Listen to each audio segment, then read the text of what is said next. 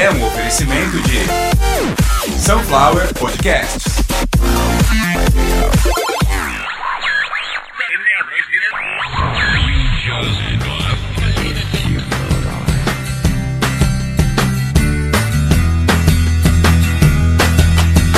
Começando mais uma edição de Caviar uma Ova, que é um oferecimento de Sunflower Podcast. uma usina de podcasts. Uma dádiva dos ninjas. Sim, e eu sou Carlos Santo Forte.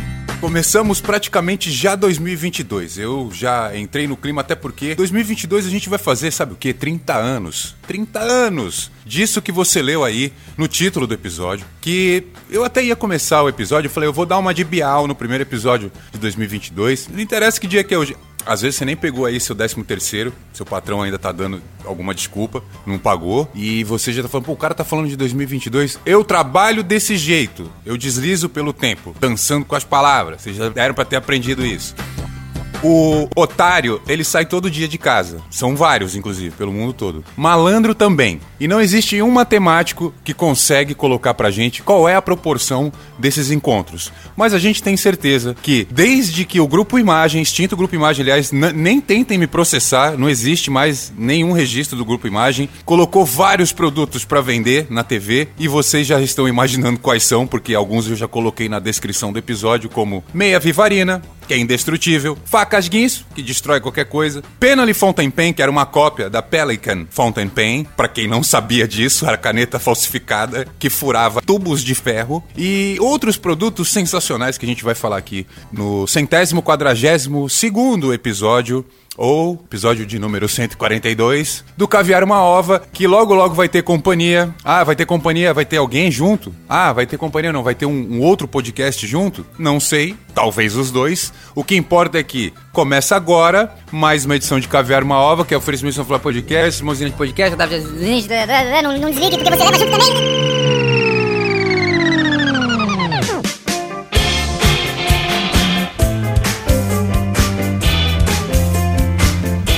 Mas calma, não ligue ainda, porque se você mandar um pix para sunflowerpodcasts@gmail.com, você vai me ajudar muito e eu vou ficar muito grato. Fora isso, o resto, qualquer coisa que você quiser me ajudar, tá na descrição do episódio. Porque podcaster profissional é isso aí, ele usa só 15 segundos do seu tempo para pedir ajuda. E vamos direto pro episódio, até porque tudo começou há muito tempo, então tem alguma história pra contar sobre. Eu já falei e vou repetir. A gente tá falando do 011 1406, era o Teleshop. Ele pertencia ao grupo Imagem. Não tem absolutamente nada a ver com Polishop. A empresa Polishop existe, é uma empresa séria. Se tem produto lá que a gente não quer ou não interessa ou acha que é uma bobagem, é outro assunto. A gente vai falar aqui. Então, ó, esquece Polishop. Aliás, se Polishop quiser me patrocinar, você imagina? Marca desse tamanho no Caviar uma Ova, pô, São Flávio Podcasts vai bater palma todos os dias. As pétalas dos girassóis vão brilhar como ouro. Mas vamos voltar pro assunto. Mais ou menos há 30 anos, porque foi em 92 que a coisa começou a chegar aqui. Claro, trazido lá de fora. De cara já vou trazer para vocês uma curiosidade. Muita gente fala, poxa, esses produtos eram tão ruins, os produtos do Grupo Imagem eram tão ruins, que só vendia lá na manchete, lá, depois foi pra Rede TV, enfim, depois se espalhou como uma doença. Não, não era por isso.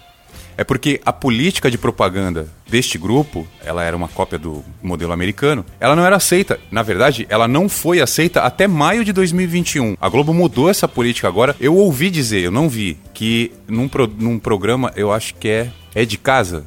Bom, se for. É alguma coisa de casa, um programa, alguma coisa assim, que eles vão abrir um espaço maior para propaganda. Mas na Globo existiu uma política durante décadas para ser mais exato, de quando ela surgiu até esse ano, começo desse ano, que nenhuma propaganda pode ter mais de 60 segundos em nenhum programa. Mesmo que se repita com um intervalo de no mínimo acho que 7 ou 8 minutos e não sei o que, não pode ter mais de 60 segundos. Então foi uma coisa que a Globo usou durante muito tempo, por isso a gente não teve esse tipo de infomercial, que era esse o nome da coisa, né? Se chamava infomercial. A palavra infomercial, eu sempre dou essa azeitada aqui no português. A palavra infomercial, ela é um morfema. Eu não sei se vocês estão habituados com esse termo. Morfema é um termo modificado, é um, é um portmanteau, é uma aglutinação. Então a gente não está acostumado muito com esses termos. E naquela época não, a gente não ouvia, não conhecia. E aí chega o infomercial, aquela maldição que faz o menino que está esperando aquela mulherada, tipo Vera Fischer, é, é, qual é o nome da outra lá? Angela Deep. Elas tiravam a roupa de madrugada pra gente, era só ficar acordado. O pai e a mãe sabia, mas eles estavam lá sem roupa no quarto lá fazendo as coisas deles. De vocês também, vocês sabem disso. E aí, lá pra 92, o que que acontece? A gente tinha uma moeda horrível, que era o cruzeiro. Pra vocês terem uma ideia, fui fazer um levantamento. Uh, hoje, um litro de leite custa mais ou menos... Chegando no mercado, compra leite, eu quero comprar Para, não. leite. Quanto tá o leite? Eu quero comprar leite. Não toca quero isso. tomar um leitinho e vou tomar tudo. Agora não. Um litro de leite hoje custa mais ou menos aí R$ reais, R$ reais e cinquenta. Esse mesmo litro de leite hoje em Cruzeiro, Cruzeiro e Cruzeiro Real, foram duas moedas na sequência. Seria mais ou menos aí 80 mil cruzeiros reais um litro de leite. Então essa era a paridade dessas moedas e a gente passou de cruzeiro para cruzeiro real, depois para unidade real de valor. Foi a transição do plano real, na verdade, plano cruzeiro para plano real. E aí da unidade real de valor a gente passou para o real, a nossa moeda de hoje. Inclusive muitos produtos foram anunciados em URVs. Eles falavam URVs. É. E aí era isso, né? O moleque tem 12 anos, ele quer ver as mulheres peladas, fazendo sexo com homens adultos, porque ele acha que um dia ele vai poder fazer aquilo, só pretende que seja com coisa melhor do que ele tá vendo ali, mas era o que tinha disponível, só tinha TV aberta em 92. TV via satélite era só para rico e TV a cabo tava chegando, faltava uns dois anos aí para começar a se espalhar, mas muito pouco, tipo a gente tinha 5% das televisões no Brasil com TV a cabo em 95, então era uma coisa ainda muito restrita. E aí, aquele negócio, né? Cadê o rebuceteio, sete gatinho e navalha na cara? Não é nada, filho, nada. Você vai ver Tony Little tentando vender o Walk Simulator. Você vai. Tony Little, aliás, falei Vera Fischer, o Tony Little, ele era aquele, aquele, é, hoje a gente chama de personal trainer, a pessoa séria, né, que trabalha vendendo serviço de instrução ao condicionamento físico, não é isso? Na época, não. Na época tinha uns palhaços completamente alegóricos, assim, fazendo coisas absurdas, estapafúrdias, como o Tony Little. Ele usava o cabelo tipo da Vera Fischer, ele tinha a cara da Vera Fischer, com o corpo do Dolph Lundgren e com a animação do Ciro Bottini. Essa era a... Eu ainda usei todo mundo meio que da, da mesma cor, assim, do cabelo, tudo igual. É eugenia mesmo, eugenia. Eu sou... Eu sou... Mentira, pelo amor de Deus, eu sou preto. Eu, eu sou preto. Deixa eu voltar pro episódio. Eu construí um personagem foda com esse Tony Little, que é uma mistura de Vera Fischer com Duff Lundgren e Ciro Bottini, né? E ele chegava lá com o rabo de cavalo dele todo depilado. de colan, ele, ele usava uma mistura de. Na época era normal, né? O Van Damme mesmo, ele usava maiô e tal.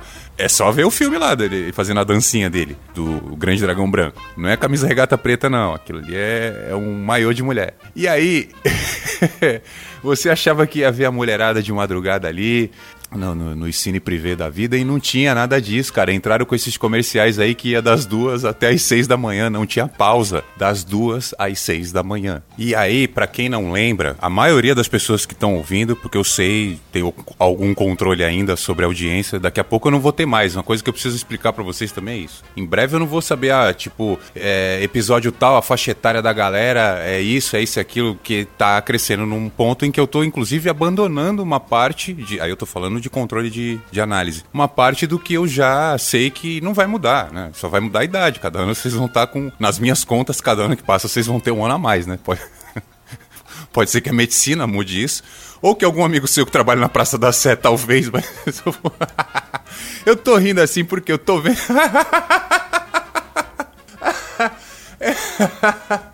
Eu tô rindo, não é por nada do que eu falei até agora, eu vou explicar. Eu tô aqui gravando episódio, vocês estão me ouvindo, ok, mas é, eu não falei de nenhum produto ainda. Tem vários, vocês sabem que tem vários. Inclusive, esse episódio, talvez ele seja em duas partes, porque eu quero fazer o 1406 Fit porque era muito produto, muito produto. Tinha um, eu vou ver depois o nome dele. Gente, parecia um avião, uma, uma asa assim. De, de, de, de, avião, aquele avião stealth, aquele avião que é triangular, parecia um avião, parecia uma raia o negócio. E você ficava puxando ele contra a barriga como se tivesse se estivesse dando uma chinchada em alguém, entendeu? ele, a promessa era que você ia ficar forte com a barriga definida. É, se, se você pegar um saco de, de fubá e ficar batendo contra a barriga, provavelmente vai dar o mesmo efeito, né? É. Deixa eu explicar. Um desses produtos. eu tive que pesquisar, tive que fazer um, né, um uma pesquisa mais aprofundada, porque faz muito tempo e muitos produtos a gente não lembra o nome, ou só lembra daquela cara de idiota da pessoa que nem quando tava anunciando lá o Amber Vision. Ah, é porque agora eu vejo assim, vejo assado. Cara, você tomou LSD, você tá vendo coisa distorcida, não é um óculos que faz isso, entendeu? Sai daqui. E um deles se chamava Easy Crunch. É, crunch é o termo para também, lógico, para abdominal. Quando você vai fazer abdominal, é, o termo é crunch. Então era um aparelho para abdominal. E o que, que era o Easy Crunch? Ele era a parte de cima de um patinete, né? Tipo um, um detonador assim. com dois círculos opostos, semi, perdão, semi-círculo, duas letras C, uma de costas para outra, que aquilo encaixava na coxa e aí você ficava indo para cima e para baixo como se estivesse tentando detonar uma bomba, né? E aquilo era o abdominal. E vocês lembram perfeitamente que essa que é a parte do episódio agora, onde eu vou falar da, da da maledicência, da, do grau abjeto de ridicularidade que esses caras usavam para gravar esses comerciais, esses testemunhos. Então esses testemunhais aí eram as coisas mais bizarras que a gente tinha de madrugada. No final das contas, assim, eu tinha 12 anos, eu queria ver sexo explícito na TV, que é acho que é a idade normal aí que os moleques começam a ver. Se você tá muito na frente ou muito antes, não tem nada a ver. Não sei qual foi o ambiente que você foi criado. Eu, eu no caso, um dos piores possíveis. Mas isso a gente fala no outro episódio também, de preferência junto com uma advogada e uma psicanalista. Eu tô enrolando para falar, porque vocês vão poder procurar na internet isso. Olha o testemunho do cara. Ô, oh, fulano, você... você tá sentindo os resultados do AB Crunch, ou do Easy Crunch, sei lá? Sim, eu fui atropelado por um caminhão e aí... Cara... Ele começa pra fazer propaganda de um produto que é um aparelho para cuidar da saúde, falando que foi atropelado por um caminhão. Então, assim, seja lá o que, que ele estiver usando, uma prótese pro cérebro, um aparelho para fazer abdominal, uma barra de chocolate, qualquer coisa ali, cara, tá bem, cara, tá no lucro um caminhão passou por cima de você quando você ia atravessar uma estrada nos Estados Unidos de madrugada, sabe? Qualquer coisa que acontecer depois disso, que não for o seu sepultamento, você saiu no lucro. Era um nível de apelação absurdo. O sensacionalismo e amadorismo que a gente encontrava em todos os comerciais, praticamente todos os infomerciais, é, era assustador. Era um negócio assim, tipo, era desestimulante. A real é que a gente ria no começo e depois falava, não, cara, para, ninguém acredita nisso aí. Naquela época a gente já falava, cara, ninguém acredita nisso aí. Tem vários produtos. Eu separei alguns aqui para falar e geralmente o que chamava atenção era o nível de apelação dos comerciais. Tudo muito sensualizado, sexualizado. A mulher era explorada assim de uma maneira é, assintosa e, e, e, e vexatória. Eu vou dar um exemplo para vocês. A garota de Ipanema, né, a Elô Pinheiro, ela voltou, que é a mãe da, da Ticiane Pinheiro, que é a sogra do Roberto Justus e parece ser uma esposa mais nova do Roberto Justus, mas na verdade ela é mãe da esposa do Roberto Justus. Que o assunto não era esse também. A garota de Ipanema, ela fazia propaganda do Tide Master, que era aquela asa de borboleta que você ficava abrindo e fechando para fazer exercício pra coxa. E o que mais era focado era a vagina dela. Vocês não tem como fazer eu, eu falar de outro jeito, nem que, querer que eu desminta, porque tem vídeo disso, né? Tinha programa como o do Gugu, por exemplo, que fazia essas propagandas e ia na casa da pessoa. Ia na casa da pessoa para ela usar o produto. Então, tipo, era um nível de amadorismo, era um nível apelativo que era inaceitável. Aliás, eu falei das propagandas dos textos sexualizados, é, muitos, eu não vou dizer misógino porque não, não chegava a isso. Mas isso tudo também muito vinha desse Tony Little, o cara que eu falei que é uma mistura de Ciro Bottini com Vera Fischer com Duff Lundgren. Ele, ele sempre fazendo piada é, é do tipo assim, vai fazer um, um, uma apresentação de um aparelho pro abdômen. Ele ia lá, colocava a mão na barriga da mulher, falava, ó, oh, tá ficando duro, hein? Sabe? Tipo, só piada de, de tiozão alcoólatra. Só, só piada ruim. E assim, tipo, ia apresentar o Walk Simulator, a apresentadora do programa subia, ele subia atrás dela, dava uma chinchada nela, ficava fazendo cara de que tava excitado. E, e era esse o nível de propaganda, era o tempo todo. O tempo todo. Uma coisa que era legal também é que se você tivesse contato na época com pessoas que viajavam, eles falavam, ó, oh, esse comercial aí tem nos Estados Unidos, mas é o nome tal. Aí que a gente começou a entender que é, todos os produtos chegavam aqui, eles eram plagiados, eles eram uma cópia, uma cópia nítida, recebiam uma outra roupagem, às vezes, ou na embalagem, ou apenas na propaganda, mudavam o nome e pronto. Um exemplo é esse que eu acabei de falar, o Tag Master, da coxa. Lá fora ele era o Masterline. Muita gente acha que esse. Até peço desculpa aí o barulho no fundo, porque tá muito calor hoje. Hoje começa o verão. Então, o, por exemplo, acabei de falar do Tag Master e do Masterline. Mesmo produto, aqui no Brasil vendido como Tag Master, Elo Pinheiro era a garota propaganda e tal. Mas muitos não chegavam nesse nível de profissionalismo, não. Muitos eram era esculhambado pra caramba. Em pouco tempo, por exemplo, o Amber Vision tava vendendo na TV e no camelô ao mesmo tempo. E era uma micharia no camelô. E era igualzinho. Igualzinho, igualzinho, igualzinho. Muita gente comprava o Amber Vision pela revista Hermes, não sei se vocês lembram disso. A molecada mais pobre usava essa revista como Playboy também. Isso é uma coisa que tem que ser dita. Não há nenhuma movimentação aí sobre esse assunto, isso aí precisa ser falado. O produto mais, mais falado na época era, com certeza absoluta, na verdade eram dois. Os dois mais falados eram as meias Vivarina e as facas Guinso. Posteriormente passou a ser chamada de Guinso 2000.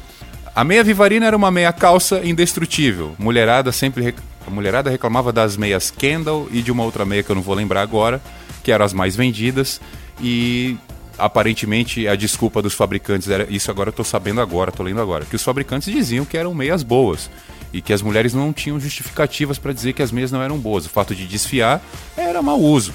Então, veio uma meia indestrutível, que é a meia Vivarina, que aguentava arranhão de gato, arranhão de prego. Eu queria entender que mulher que usa meia calça que tem problema com arranhão de prego. Gato até entendo, porque muita gente acaba tendo o animal aí por perto, que não é aconselhável. Você que tem gato, cuide bem do seu gato, mas não mantém ele por perto, que o gato às vezes ele gosta de matar o, o dono. A meia Vivarina, o, o comercial era um negócio impressionante. É, eles mostravam situações ali que você não precisa se preocupar com a meia, cara. Porque assim, se a meia aguenta um arranhão de prego ou não, não importa. A mulher não aguenta. A mulher ou o homem, porque tinha homem que usava meia calça na época. Posso provar para vocês. Tem vídeo disso. Não quero falar disso. Nos anos 90, e acho que um pouco antes e hoje também, a mulher não aguentaria um arranhão com uma ponta de faca, porque a meia vivarina ela aguentava arranhão de faca também. Era assim, um negócio que você não fazia a mínima ideia do que, que o cara tinha fumado antes de escrever aquele comercial. Um outro produto fantástico que pouca gente lembra, vocês podem digitar aí, ferro fratina. Fratina, se não me engano, com dois T's, mas se digitar ferro fratina, ele vai corrigir. A fratina, que é joalheria hoje. A joalheria fratina era que fabricava esse ferro. É a mesma empresa.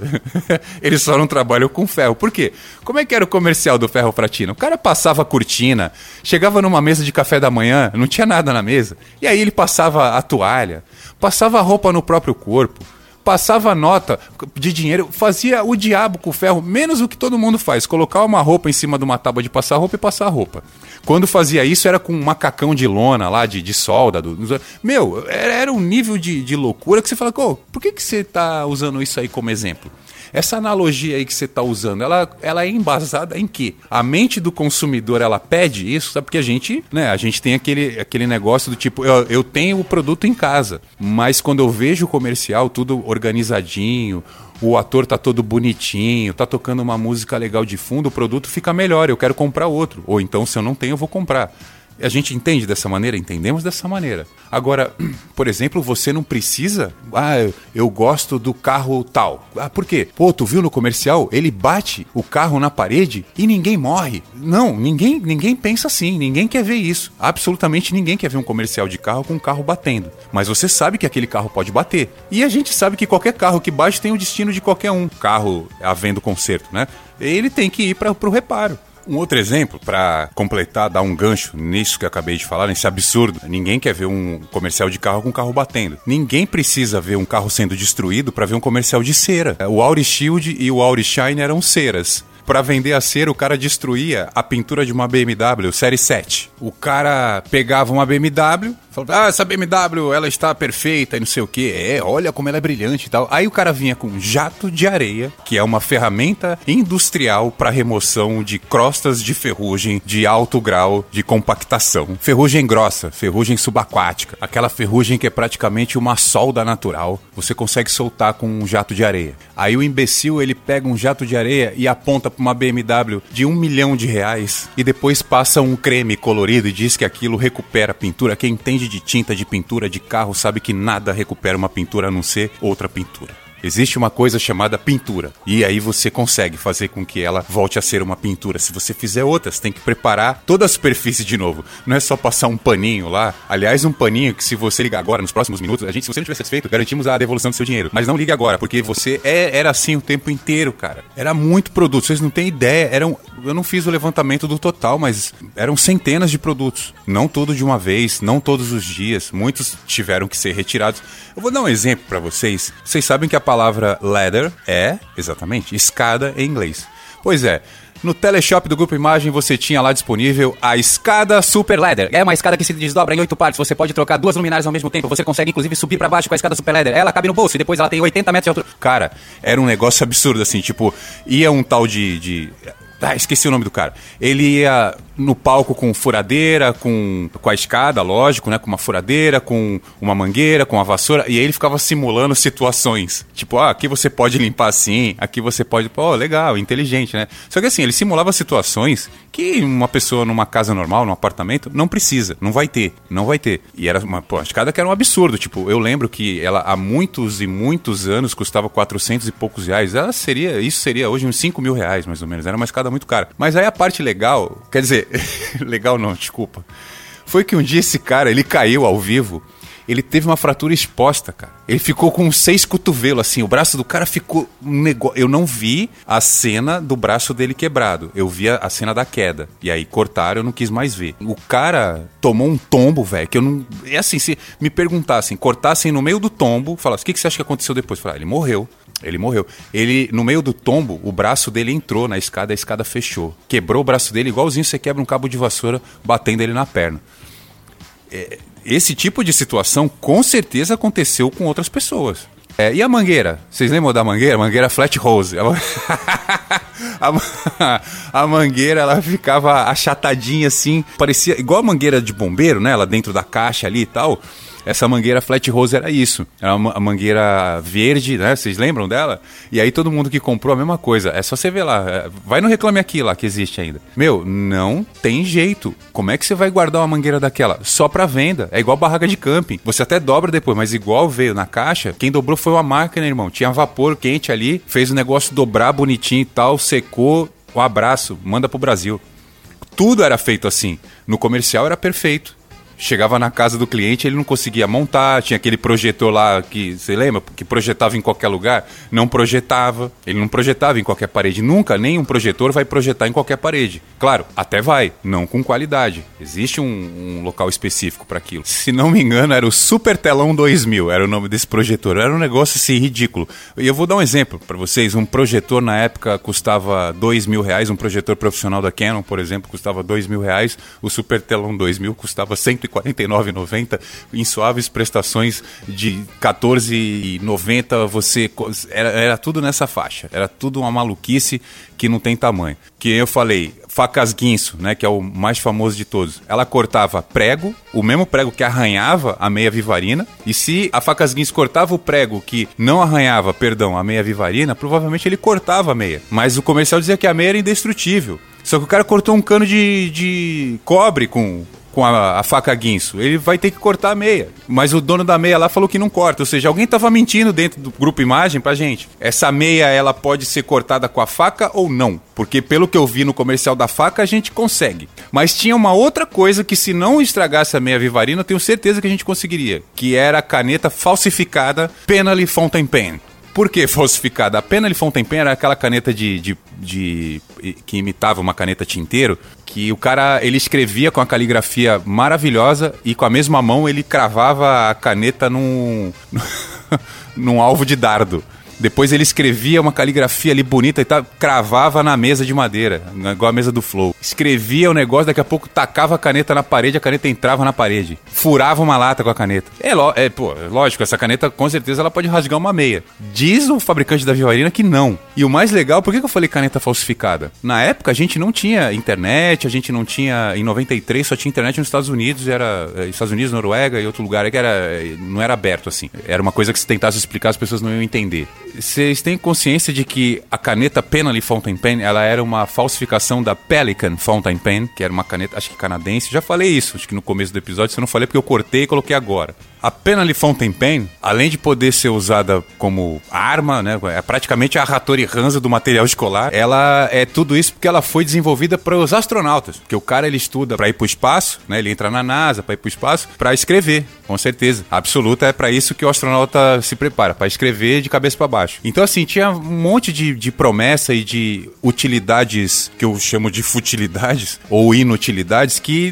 você não precisava item nenhum. O Contour Pillow, como eu disse, ele chegou aqui no Brasil logo depois com a, a promessa de que ele foi desenvolvido pela NASA. E NASA o que que era? Nobre, apoio, suave, é, entendeu? Era uma sigla qualquer. Tipo, o cara tirou da bunda dele o nome NASA e foda-se, não é a Agência Nacional, é, Agência Americana Aeroespacial, entendeu? NASA, pra eles, é qualquer coisa. É, aliás, qualquer, qualquer comparação com qualquer coisa americana era motivo pra vender. Uma outra coisa que era um ensurdecedor, que se chamava Sonic 2000, ele deixava você surdo, ele estourava seu tímpano. A promessa é que ele era usado pelos agentes do FBI.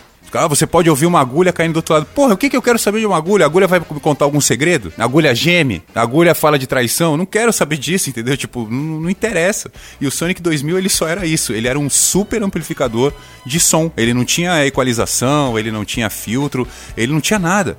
Era um equipamento super simples já pra época, extremamente simples. E muita gente achava que ouvir os filhos, que ouvir os vizinhos. É, só mau caráter, aliás. Quem é que comprou o Sonic 2000? Só mau caráter. Tinha, aliás, vários produtos de mau caráter.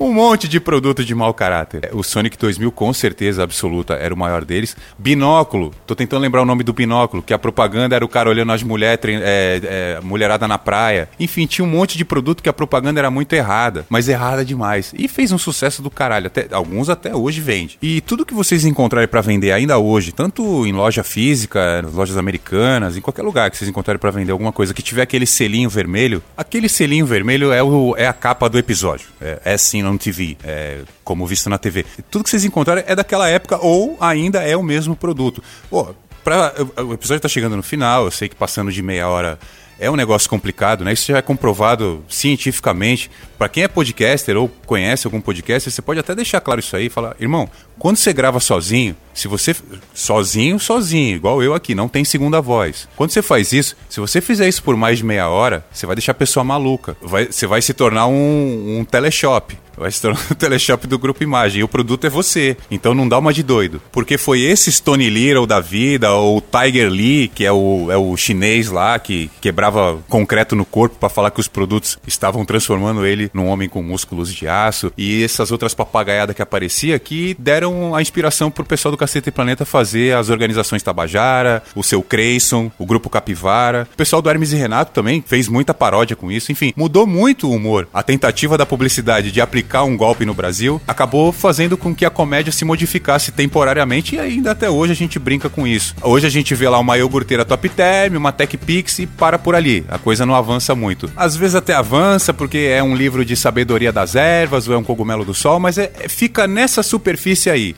Porque, como eu disse lá no começo do episódio, e vou falar agora no final para lembrar para vocês, todo dia malandros e otários saem de casa. Nenhum matemático pode prever quando e em que lugar vai ser esse cruzamento. O grupo Imagem veio pro Brasil e tentou pegar os otários tudo dentro de casa antes que os malandros da rua pegassem, vendendo esse monte de merda que eu falei para vocês aí até agora. E ó, tem coisa doidado que não dá tempo aqui, porque já deu meia hora, a gente precisa fazer outras coisas, né, Consuelo? Muito obrigado você que ouviu aí o primeiro episódio de 2022. Eu tô querendo né, né, eu preciso me afastar uns dias para resolver umas coisas. Então, primeiro episódio de 2022, sei lá quando é que você tá ouvindo, tenha um feliz ano novo. Espero que esse ano, o terceiro ano de pandemia, para quem ouviu o episódio 71, eu avisei que a gente ia passar por muito tempo falando só disso, vivendo só isso. Quem confiou em mim, muito obrigado até hoje, que são geralmente aí são as pessoas que me ajudam, que doam, sabe que eu não erro previsão, até porque não sou eu que faço. E muito obrigado, obrigado pai vovô, pai vovô de Wakanda, que tá cuidando de mim. Obrigado a todos vocês aí que me ouviram no WhatsApp, que eu falei com um monte de gente recentemente, pessoas que eu não falava há 20 anos quase. Eu já dei spoiler, não tem como voltar atrás. Vai ter podcast novo, ele vai se chamar Meia Hora de Bunda e a gente vai fazer ele com o relógio parado. Vocês vão achar uma delícia. Esse episódio foi um oferecimento de Sunflower Podcasts, uma usina de podcasts. Daqui a pouco a gente volta.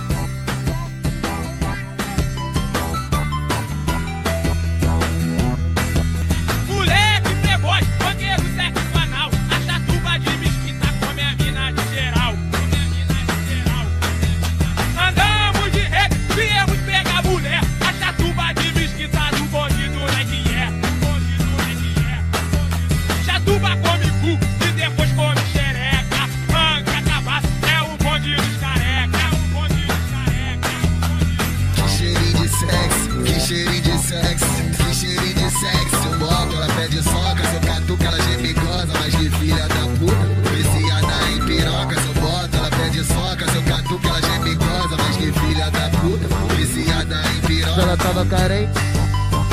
Duas palavras entrei na mente, arrastei e dei um pente. Qual esquema, bebê? Pergunta pras clientes. Tipo ginecologista de buceta, nós entende. De buceta, nós entende. Tipo ginecologista de buceta, nós entende. De buceta. Estressada ela tava, carente e saliente. Duas palavras entrei na mente, arrastei e dei um pente. Arrastei e dei um pente.